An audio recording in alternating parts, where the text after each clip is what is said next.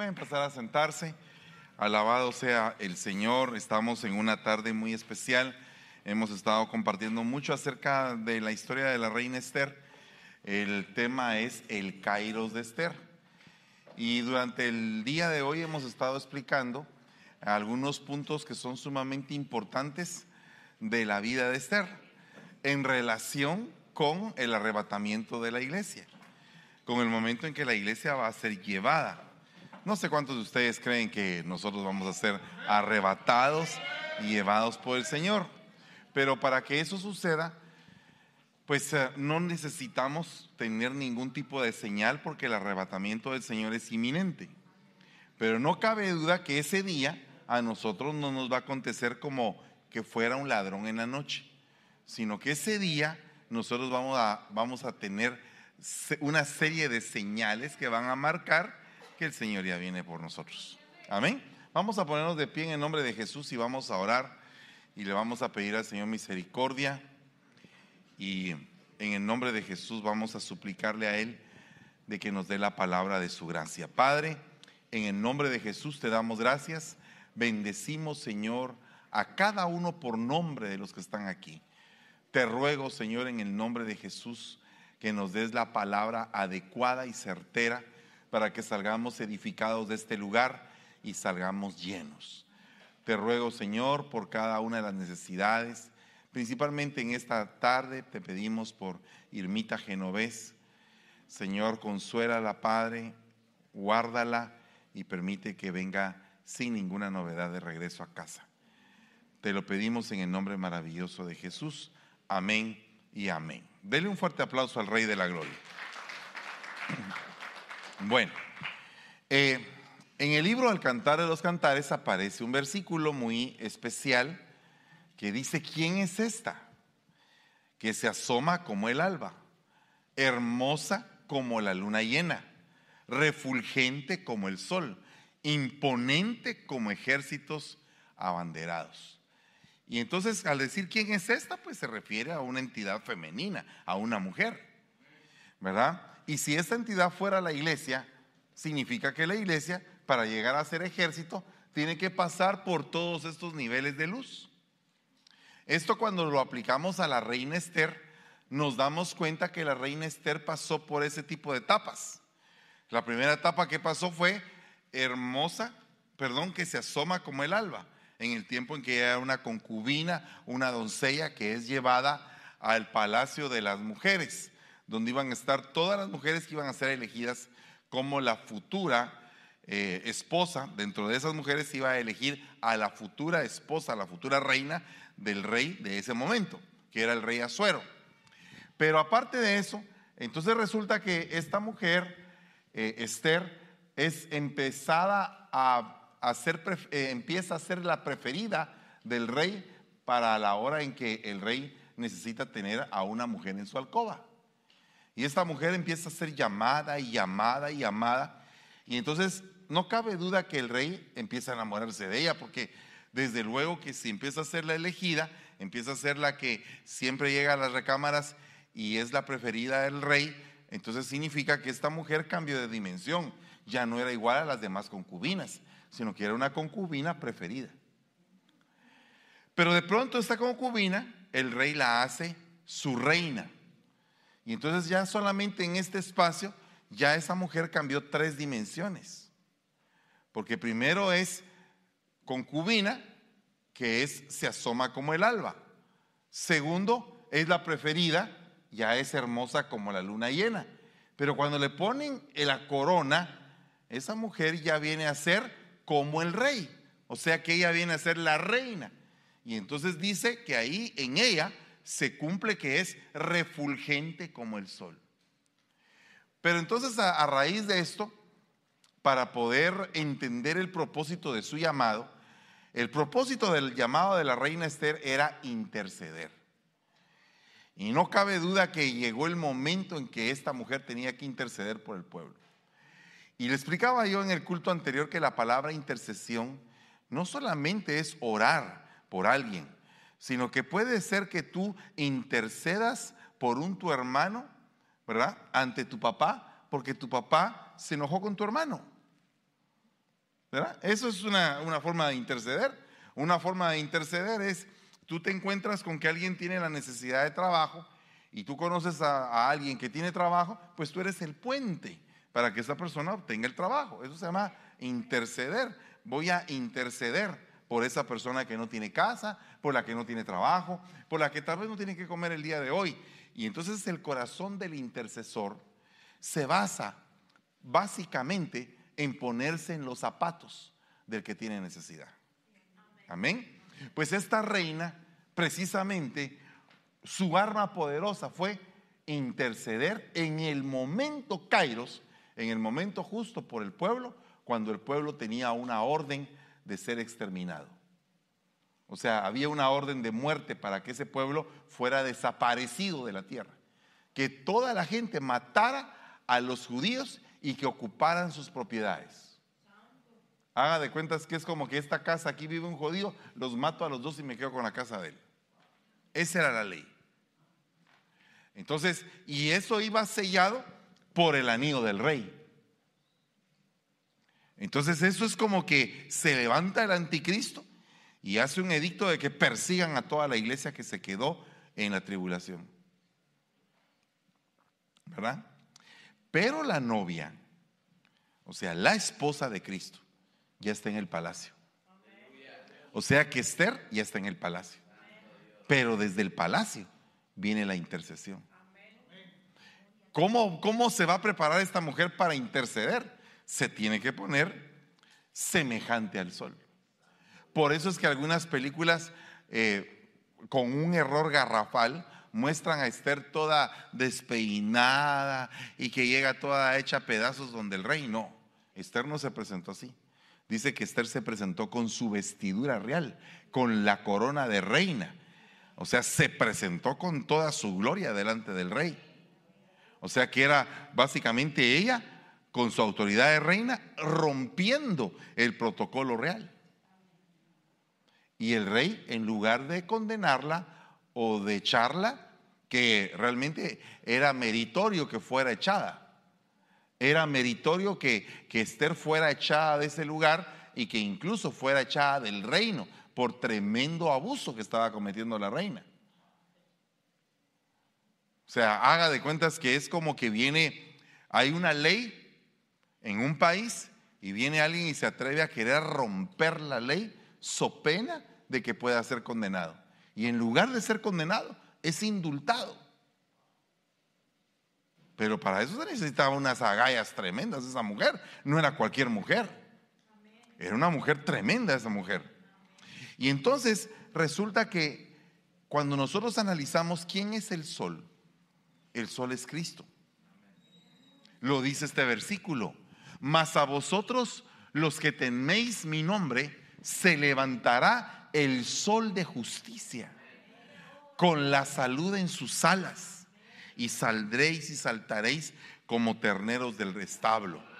Entonces entendemos que el sol de la iglesia es Cristo, pero que la iglesia tiene que llegar a la estatura como que fuera el sol.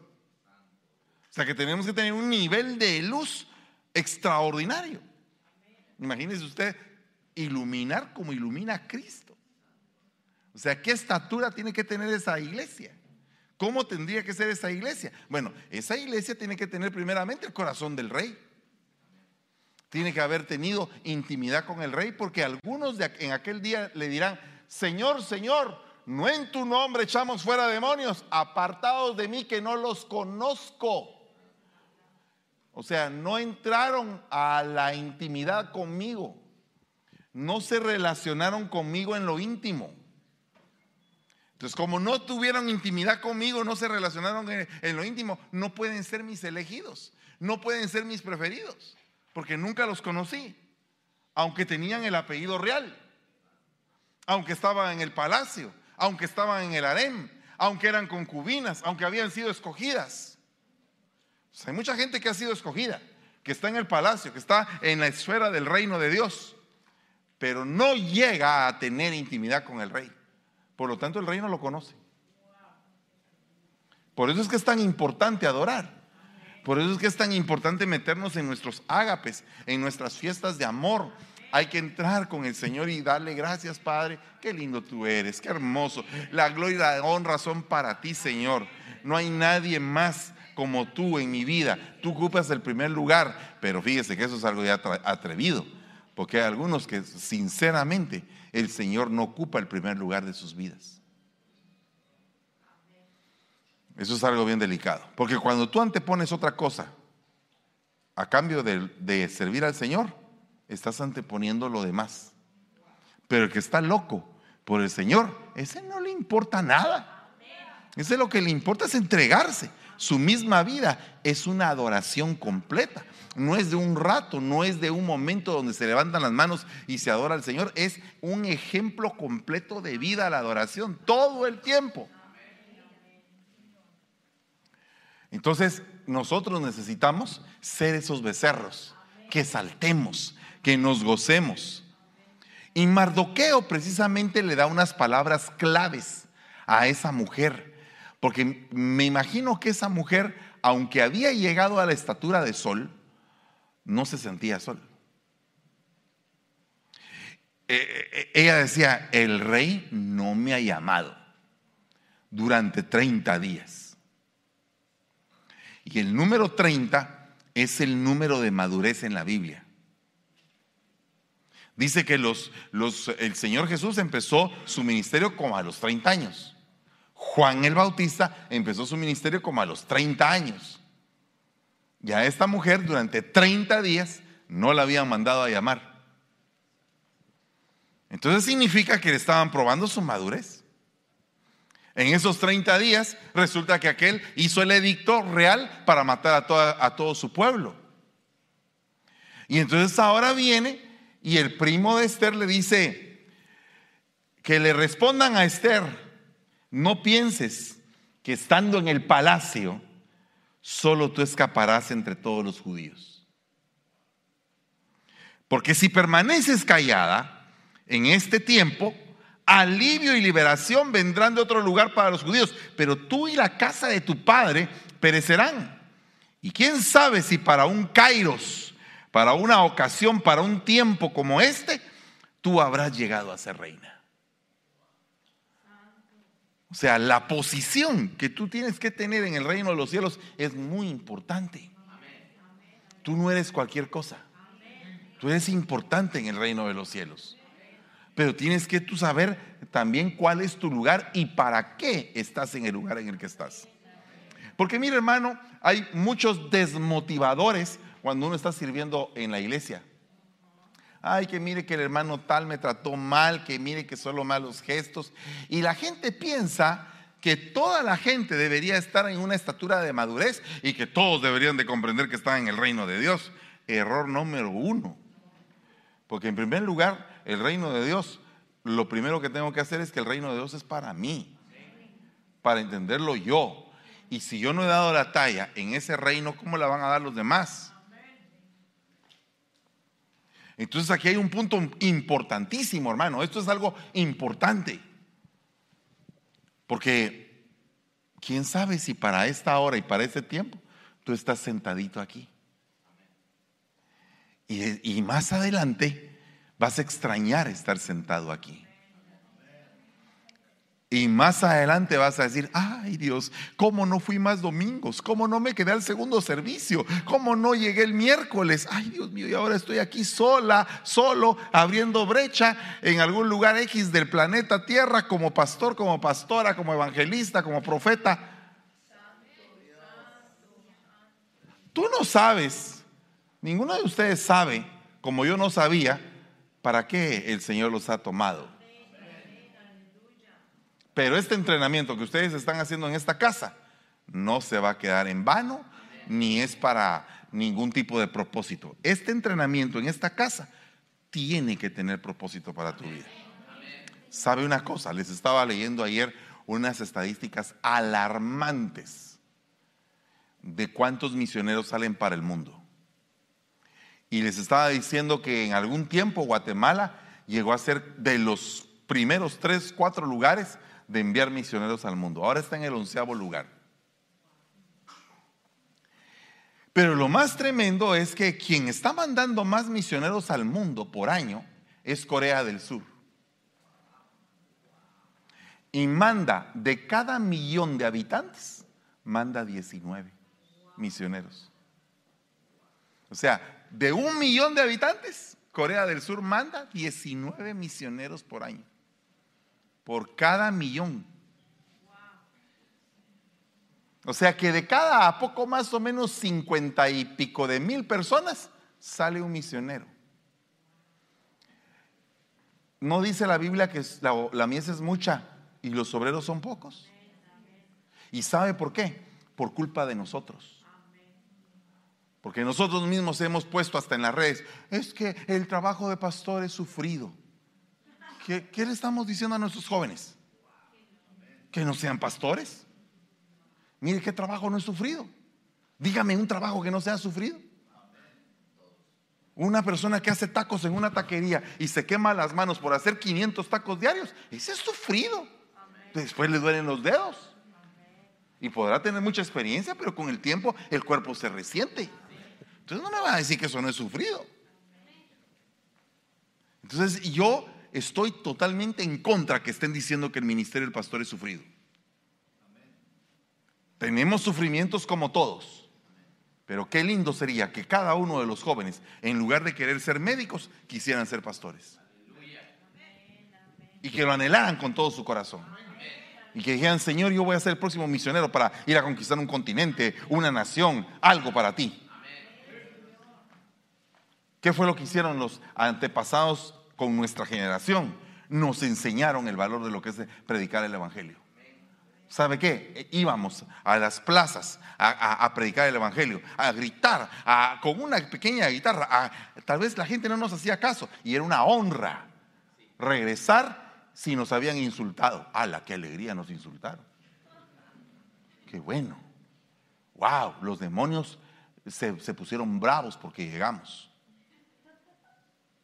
Ahora a un joven lo insultan. Eh, eh, tengo que llamar a los derechos humanos, tomarle un video para que vean que me está ofendiendo.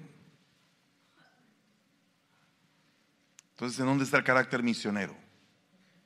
¿En dónde está el carácter como Esteban que dejaron que lo apedrearan?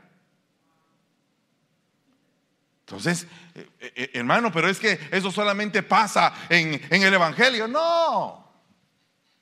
Vaya a preguntarle a un soldado allá en Ucrania qué siente. Que él no provocó la guerra, pero lo mandaron al campo de batalla. ¿O no? Eh, perdón, ¿el soldado provocó la guerra? ¿Le declaró la guerra a Rusia? No. Los países, la diplomacia se declaró la guerra y aquellos llegaron a ver cómo se mataban entre ellos. Y se mataban entre hombres que ni se conocían. Entonces la vida es dura. La vida no es suave, le dijo Rocky a su hijo. ¿Verdad? La vida te va a pegar duro. Y hay de ti, tú tienes que levantarte y seguir adelante. Y eso es en todos los trabajos. El que quiere triunfar así le pasa. O el que quiere estar hecho de azúcar, el que quiere estar hecho de, de cartón, ese se ofende con cualquier cosa. Una persona fuerte permanece, una persona fuerte resiste un regaño y le duele a uno y ay Dios mío me dolió, pero aguanté. Porque se te va formando tu carácter, te vas haciendo cada vez más fuerte, más maduro, vas entendiendo con sensibilidad las cosas. Entonces, este hombre no le mandó a decir un mensaje muy suavecito a su prima. No le dijo, mira, reinita, hacenos el favor, ya que estás allá arriba, que tenés cuello. No, nada. En este momento es cuando te necesitamos. Ahí sí permaneces callada, porque tú y tu casa van a perecer. Vaya pues. O sea, ¿no le habló suave o usted cree que le habló suave? O sea, no le dijo, hermano, por favor, te suplico que vengas a servir porque, porque te necesitamos en el departamento. Si no venís, no. No le dijo así. Le dijo, ¿quién quita que para esta hora en tu vida tú estés en esta iglesia? Para poder servir. Pero es que mire que me está yendo mal, que me hicieron caras, que si así somos, tú también haces caras. A ti también te tenemos que aguantar. Tú me aguantas, yo te aguanto, todos nos aguantamos. No, eso es así, o no es así. O, mire, perdóneme, yo no soy monedita de oro para que a todos les caiga bien. Yo han de haber algunos que les caigo mal, o un montón. Y a mí, también algunos los tengo que aguantar. Porque es, así es el asunto. O no me vaya a decir usted que en una relación tan intrínseca entre padres e hijos en una casa nunca han tenido un problema. Ay, hermano, fíjese que en nuestra casa todo es color de rosa. Ah. andamos como ponis encantados siguiendo un arco iris. Ah, en los hogares dan unos tunazos. Ah, pero quieren que aquí en la iglesia sea perfecto. Los mismos que se tunacean en sus casas, venimos aquí. Aquí estamos. Por si no sabía. Entonces, ¿quién quita que para esta hora Dios te trajo a este lugar? Ah, para que me regañe, para que te regañe si tú lo quieres saber, ver así. Pero sabes una cosa, después de la regañada vas a salir limpio como el oro, vas a valer más. Va, e, e, esa regañada va a servir para que tú crezcas. Porque a veces uno se pone flojo, hermano. Uno se pone flojo con una pequeña cosa, se pone uno flojo. No lo digo por usted, lo digo por mí. ¿O no se ha caído usted alguna vez mal? ¿No ha dicho usted, ay Dios mío, otra vez con este mismo clavo que no hay modo que salga? Uno, uno se regaña. Pero cuando tú te regañas, tienes introspección y también agarras más valor. Porque tú mismo tienes un concepto de ti mismo y eso se llama inteligencia intrapersonal. Sabes quién tú eres, sabes por qué lo eres, sabes que hay cosas que hay que cambiar, tienes una inteligencia extraordinaria porque sabes el momento, el lugar que ocupas en tu vida. Tienes la capacidad de reconocer y decir, Señor, eh, la he fastidiado todos estos días. Te reconoces y entonces puedes pedir perdón, pero hay de aquel que no se sabe ni siquiera qué eh, clavos tiene. No, yo mire, yo, yo me amo don perfecto. Me amo narciso porque soy narcisista. Terrible, ¿verdad? Es terrible eso. Entonces, tenemos que pensar en que Esther entró en un momento coyuntural, una coyuntura en su vida, un momento profético, un momento kairos. Y ese momento la iba a llevar a cambiar de dimensión. La coyuntura se refiere al conjunto de circunstancias, condiciones que rodean a un líder, a una organización en un momento determinado. Pueden ser económicas, políticas, sociales, tecnológicas, culturales, religiosas, espirituales. Hay diferentes tipos de coyuntura. Aquí en este momento se está dando una coyuntura espiritual entre tú y Dios. ¿Qué es lo que Dios te está hablando en esta palabra? No lo sé. Puede ser que la palabra para ti sea una enseñanza y tú digas, estoy aprendiendo. Puede ser que sea para ti una regañada y tú dices, Señor, corrígeme. Puede ser que para ti sea un acto de motivacional, de eh, espiritual motivacional, para que tu espíritu se levante y haga cosas extraordinarias. O sea, activación. Puede ser que sea una prédica de impartición. Eso yo no lo sé. Puede ser que para cada quien sea algo distinto. Pero lo que sí sé es que la palabra de Dios te hace crecer te hace prosperar, te hace mejor persona. Amén. Entonces, en la coyuntura se junta hueso con hueso. ¿Qué huesos se juntaron en esta coyuntura? Se juntó Mardoqueo, se juntó Esther, se juntó todo el pueblo judío. Dice, pongan a todos a ayunar, pongan a todos en búsqueda de Dios, que Él me dé el respaldo. Es como decir, yo estoy al frente, pero si ustedes no están atrás de mí, yo no puedo hacer mucho sola, dijo Esther. O sea, un líder tiene que convocar y decir, la unión hace la fuerza. No para provocar una división, para provocar que se levante un ejército. A veces las uniones en las iglesias se dan para divisiones. Eso no, no, es algo sano, eso es algo enfermo. Porque Dios quiere que nos juntemos para ser más fuertes, no para ser más débiles. Va, mire, profeticé pues como me fue mandado. Y mientras yo profetizaba, hubo un ruido y luego un estremecimiento y los huesos se juntaron hueso con hueso. Ese es el momento espiritual donde dos hacen huir a diez mil, pero uno solamente puede hacer huir a mil. Es el poder que se ejerce cuando dos o más están reunidos en mi nombre. Ahí estoy yo en medio de ellos. Es el momento donde cuando te juntas, el Espíritu de Dios desciende y te hace poderoso para ir a la batalla.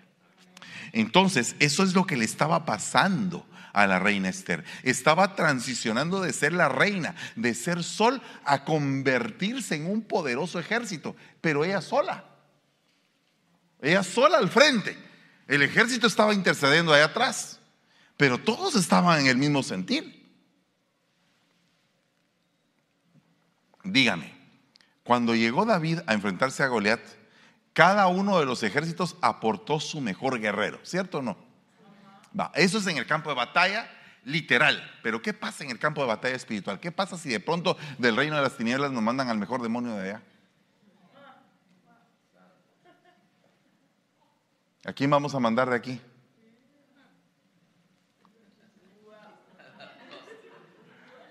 ¿Usted ha visto Troya? Cuando aparece Buctos ¡Ah! Y el Aquiles viene allá corriendo, va. ¡Ah! El campeón, Un demonio de este pelo. Ahora imagínese usted el campeón de las tinieblas contra el campeón de nosotros. ¿A quién mandamos? ¿Verdad? No, eh, eh, todo, todo el mundo pensaría que vamos a mandar al más pintado. No, vamos a mandar al más formado en su corazón. Aunque por fuera se vea bien débil, por dentro tiene una formación poderosa. Esa mujer por fuera se miraba una frágil mujer. Las mujeres son frágiles. imagino que si ella era reina y era de las más hermosas, no haber sido una mujer así, mm, más, dos, que tres, haber tenido una belleza impecable para que le gustara al rey. Pero era frágil. Era una belleza, pero al final era frágil no sabía de estrategias de batalla, no sabía de ejército, ella sabía de manicure y pedicure, de leche de burra y de leche de cabra y de todas las leches y de crema de día y de crema de noche y de crema de la tortuga herida, pero no sabía nada de guerra. ¿Verdad? Pero como era necesario que viniera el tiempo Kairos para ella, es exactamente lo que dice Ezequiel 10. Para que ella se convierta en el imponente ejército de escuadrones abanderados, tenía que pasar por la coyuntura de hueso con hueso. Entonces ya tenía el pueblo unido, ya su tío estaba a su favor, ya todas las piezas estaban en la coyuntura. Ahora ella se presenta ante el rey. ¿Qué tiene que haber para que la novia se presente ante el rey de reyes y señores señores? Se tienen que levantar, tiene que haber una resurrección de huesos secos, que solamente ceniza hay ahí, tiene que haber una resurrección. Por eso es que los muertos en Cristo resucitarán primero. Luego los que estemos vivos seremos transformados y seremos llevados al sonido de la trompeta. Tiene que haber ese estremecimiento que el poder de su resurrección se manifieste en nosotros. Ok. Dice el libro del Cantar de los Cantares, que también es un libro precioso. Él me ha traído a la sala del banquete y su bandera sobre mí es el amor. Va, ¿quién es él? El rey. Entonces me imagino que en el romance de Esther, con el rey, han de haber andado en los, en los corredores del palacio, han de haberse tomado una copa de vino, han de haber traído a los sirvientes a que les sirvieran. Es una vida de reina, ¿no? Pero llegó un momento en que él se la llevó a la sala del banquete, cosa que Basti no quiso. Mientras que esta amaba ir a la sala del banquete, la otra, cuando la llamaron al banquete del rey, no quiso ir. Ese es un problema que tiene la cristiandad ahora, Que a veces el rey tiene unos manjares de su palabra y la gente no quiere ir. ¿Verdad? ¿O no se ha dado cuenta? Pero viene el motivador que va a hablar de los siete chakras. Todo el mundo está ahí pagando mil dólares porque quieren oír los chakras. Pero cuando hay algo de la iglesia, no pueden cobrar, no se puede cobrar ni para el almuerzo porque lo están criticando a uno.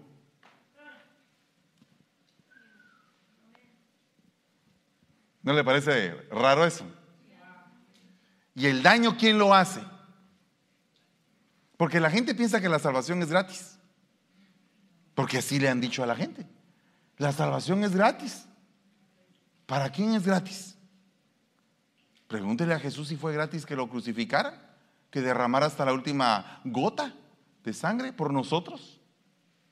Entonces decir que la salvación es gratuita es delicado, porque la salvación tiene un precio y tiene un valor.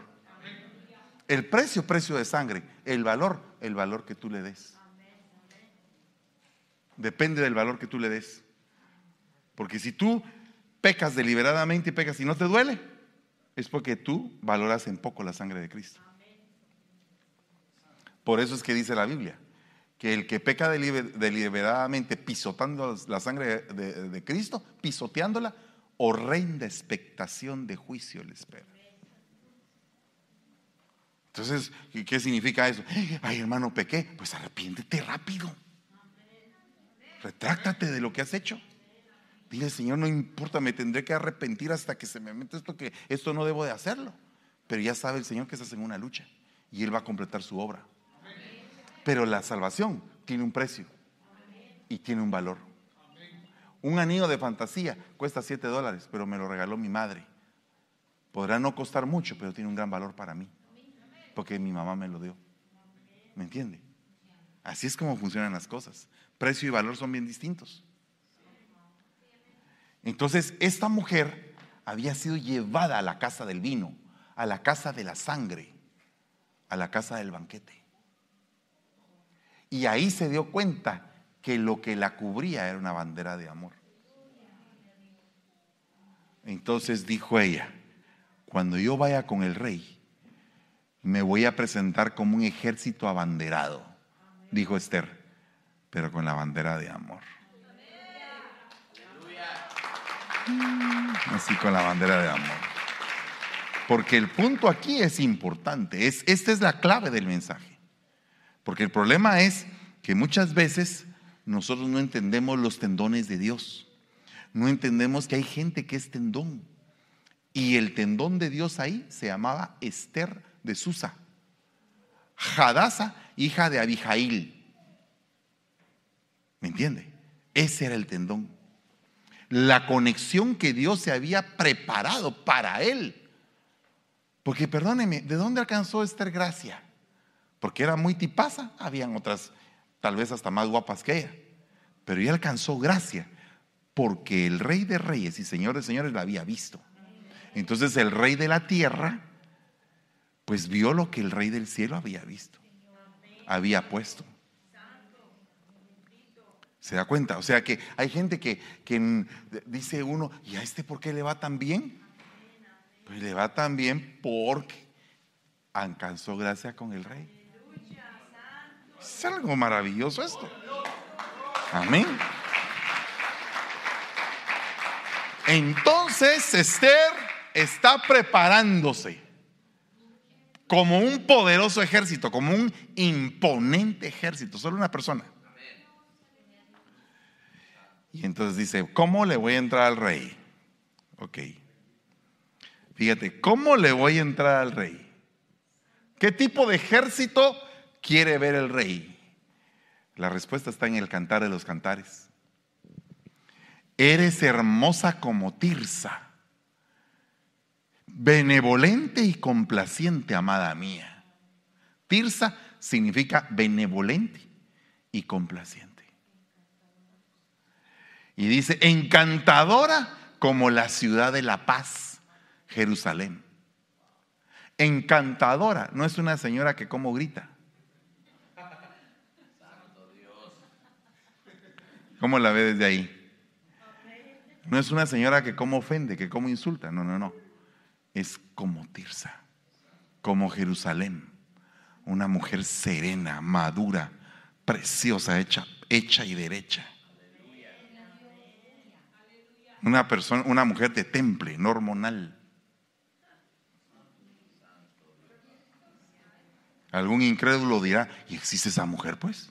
No, existen, existen, muchas, muchas.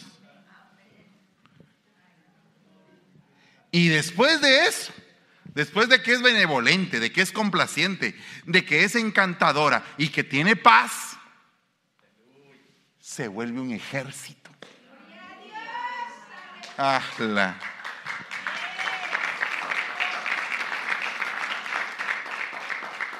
Hermanas, aquí hay un tip. ¿Quieren ustedes que su marido les diga sí, mi amor? Como tú digas, mi cielo. Benevolente, complaciente, encantadora, llena de paz. Y entonces ahí está el asunto como que aquel, pum, se rinde. Queda tieso ante tal belleza.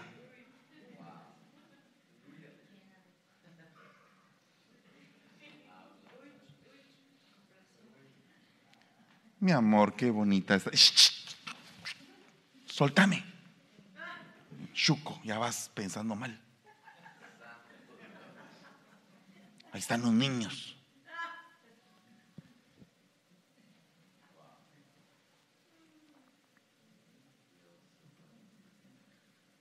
Dios es bueno, ¿verdad?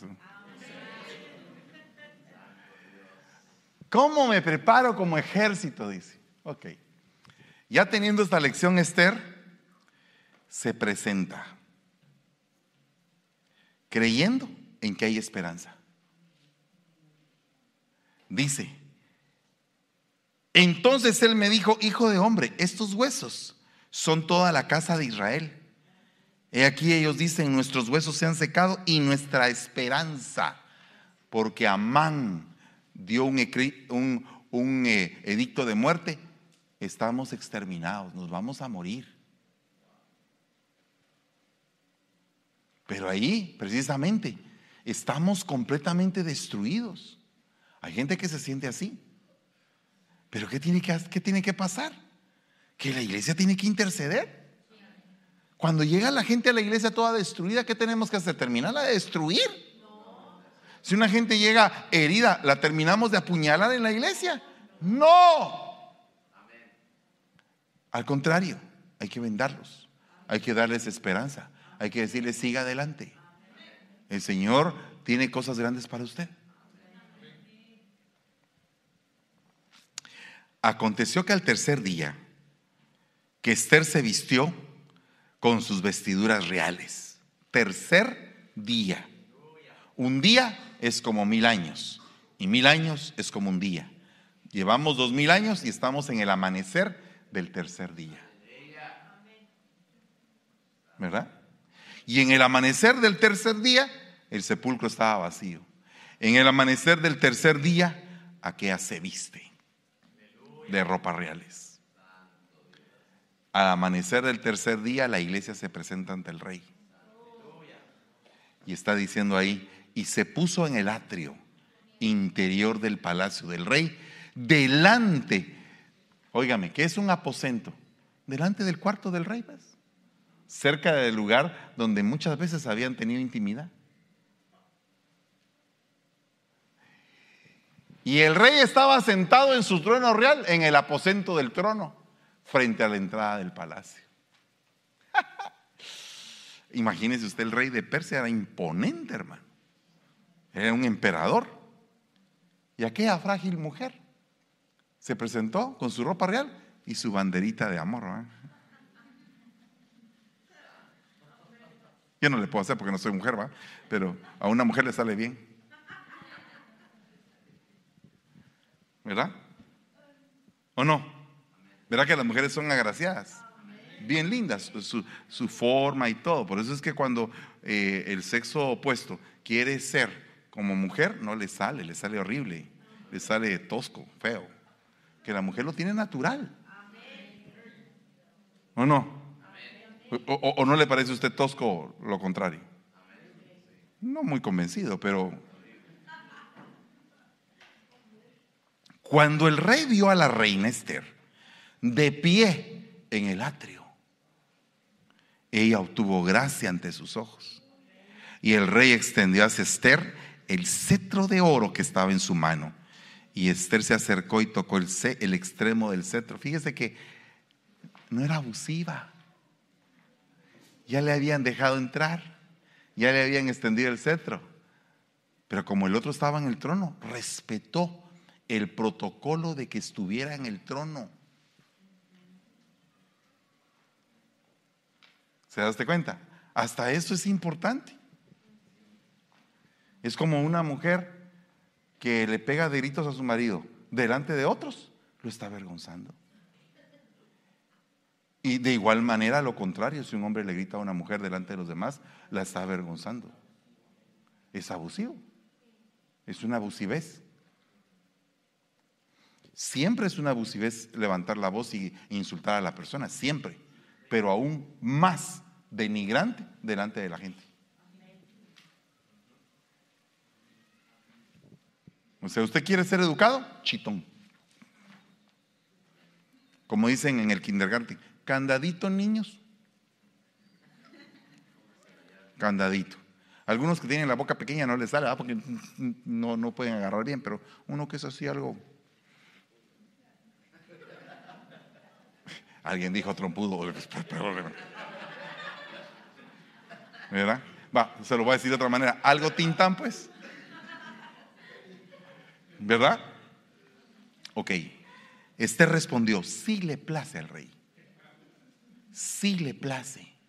Si usted quiere, pues. Pero no soltó la petición ahí. O sea que no era desesperada, no era impaciente. Mira, apúrate, pues ya nos vamos. Ah, ah, ah, Como a veces alguna hermana que está un poco impaciente en el parqueo le dice a su marido, no te apuras, apúrate. No, pero movete porque me tengo que ir no nos tenemos que ir, sino que me tengo que ir. Así que apúrate, perro.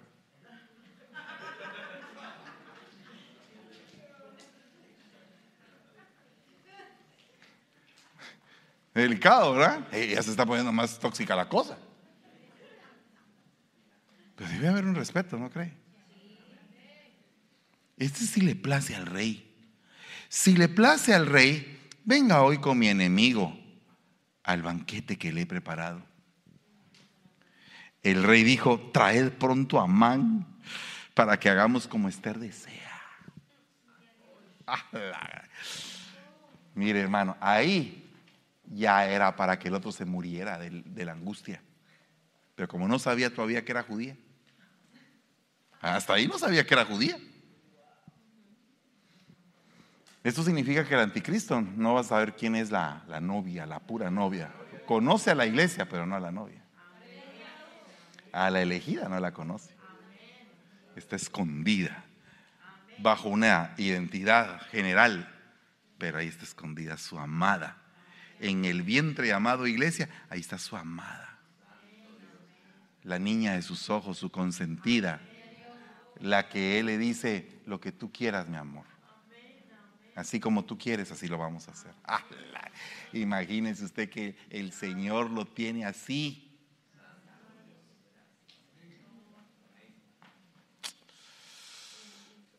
Jesús dice, el tiempo se ha cumplido. El reino de Dios se ha acercado. Arrepentidos y creed en el Evangelio. Aquí Jesús anuncia que ha llegado el momento decisivo para la salvación de la humanidad.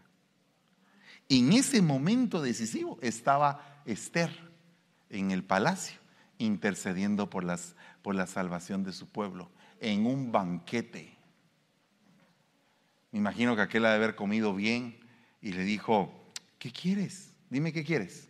Hasta la mitad del reino te doy. Y aquel dijo, pues yo no quiero la mitad del reino, yo quiero tu corazón. No me interesa el dinero ni nada de eso, a mí me interesa tu corazón. Esa mujer era, era tenaz. y lo invita a otro banquete. O sea, mire qué complaciente era. Y hay mujeres que cuando el hombre llega a la casa le dice, mi amor, ¿qué hay de comer? Ahí en la refri está tu comida, calentala. Y cuando abre la refri, una sopa maruchana.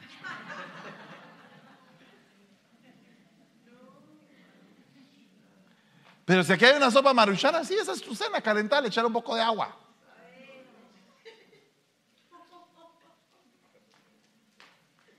Terrible, ¿va ustedes?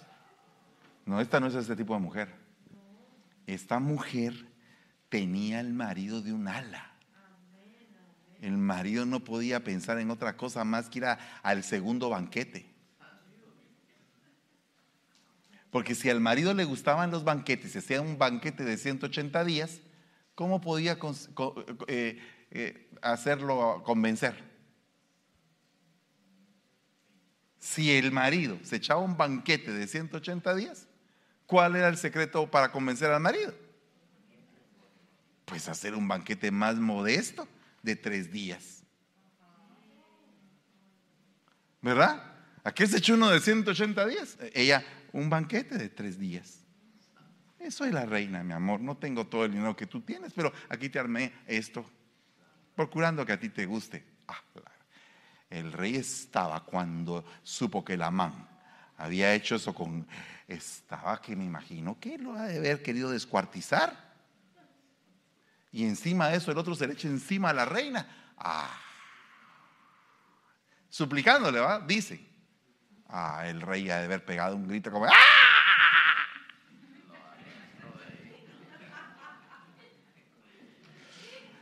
Qué pastor más expresivo este va. Nos asusta a veces con sus prédicas. Pero es para que se despierte, hombre. Es para que se despierte. Es para que usted sepa y, y diga, Señor, voy a invitarte a un banquete, mi rey. Voy a hacer lo posible por agradarte, Señor. Es que aquí no estamos hablando de una persona perfecta, si usted se da cuenta. Aquí estamos hablando de una persona débil que tuvo que prepararse, que tuvo que ser concubina, que tuvo que pasar por un montón de procesos, así como usted y yo. si el rey no está pidiendo perfección, si la perfección la va a dar él. El rey lo que está diciendo es, te invito a que seas perfecto como yo. Sed perfectos como vuestro Padre que está en los cielos es perfecto. Sed, procura, esfuérzate, dale con todo. ¿Mm? ¿Qué le diría un hijo a un, padre a un hijo? Sé mejor que yo. Sé mejor que yo, no seas peor que yo, sé mejor que yo. Da tu mejor eh, escena en la vida. ¿Mm? Ok, quiero ministrar voy a ministrar a todos aquellos. Primero que todo, reciban la Santa Cena. No sé cuántos de ustedes tienen Santa Cena ya. Si la tienen ya, pues gloria a Dios. Si este mensaje tocó tu corazón, el Señor te habló a tu corazón, yo te pido que vengas aquí al frente ya con la Santa Cena en tu mano y le digas, aquí estoy Señor. Y vamos a empezar a trabajar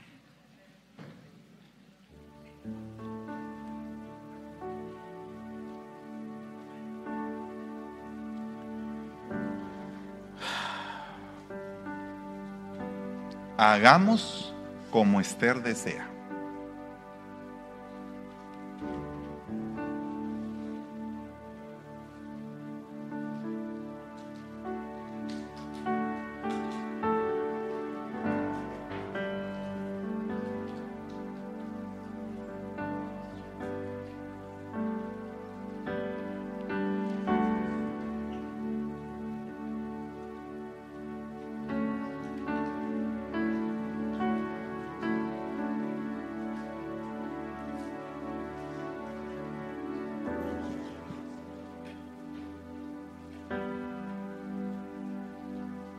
¿Habrá alguien aquí que hoy quiera reconciliarse con el Señor? Puede levantar su mano derecha. Si hay alguien que quiera reconciliar con Él.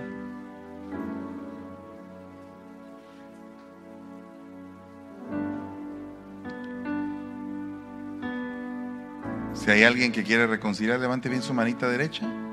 ¿Puede indicarme si alguien quiere reconciliar?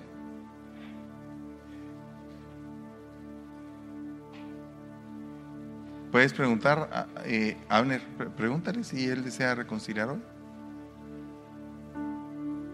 ¿Sí? Vale. Entonces vamos a hacer. ¿Alguien más aparte de, el siervo quieren alguien reconciliar? ¿Allá? Gracias, mi hijo. Gloria sea el Señor. Ayuden a, a Jonathan. ¿Hay alguien más que quiera reconciliar hoy? Gloria a Dios. Por favor, ayúdala. Gloria a Dios. ¿Hay alguien más que hoy quiera reconciliar? ¿Hay alguien que el día de hoy quiera recibir al Señor Jesucristo como su Señor y Salvador? ¿Puede levantar su manita, por favor?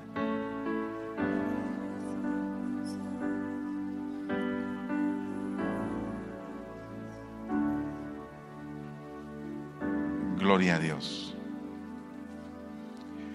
Los que están reconciliando, vamos a orar por ellos. Padre, esta noche nos estamos acercando al trono de la gracia y de la misericordia para encontrar el oportuno socorro. Te vengo suplicando que nos perdones, Señor, nuestra mala manera de vivir, de pensar, de actuar. Permite, Señor, que la sangre preciosa de tu Hijo termine la obra, Señor, en nosotros. Te ruego que nos perdones y nos limpies de todo pecado Transfórmanos, Señor, danos la fuerza para seguir adelante, ponernos de pie, como lo hizo la reina Esther delante de tu trono a interceder por todo el pueblo que queda, Señor. Hoy te vengo suplicando que entres a mi corazón y que seas el Señor de mi vida. Siempre, Señor. Que permitas que yo pueda cambiar y yo pueda ser una persona diferente.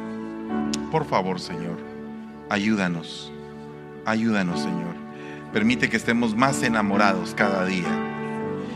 Y todos los demás, Señor, bendícelos. Porque con un corazón sincero y contrito y humilde vienen delante de ti, al igual que yo, a suplicarte que nos perdones y nos ayudes a ser mejores como la reina Esther.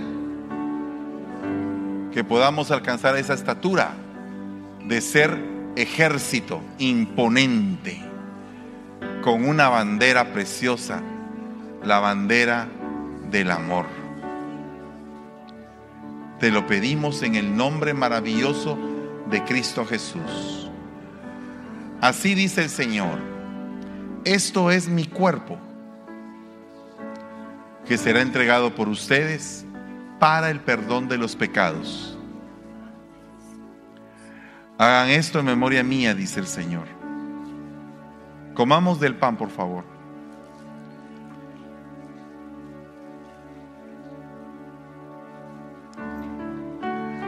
Levantando la copa, el Señor dice, esto es mi sangre, sangre de la nueva alianza que hago con ustedes para el perdón de los pecados. Hagan esto en memoria mía, dice el Señor. Tomemos del vino, por favor.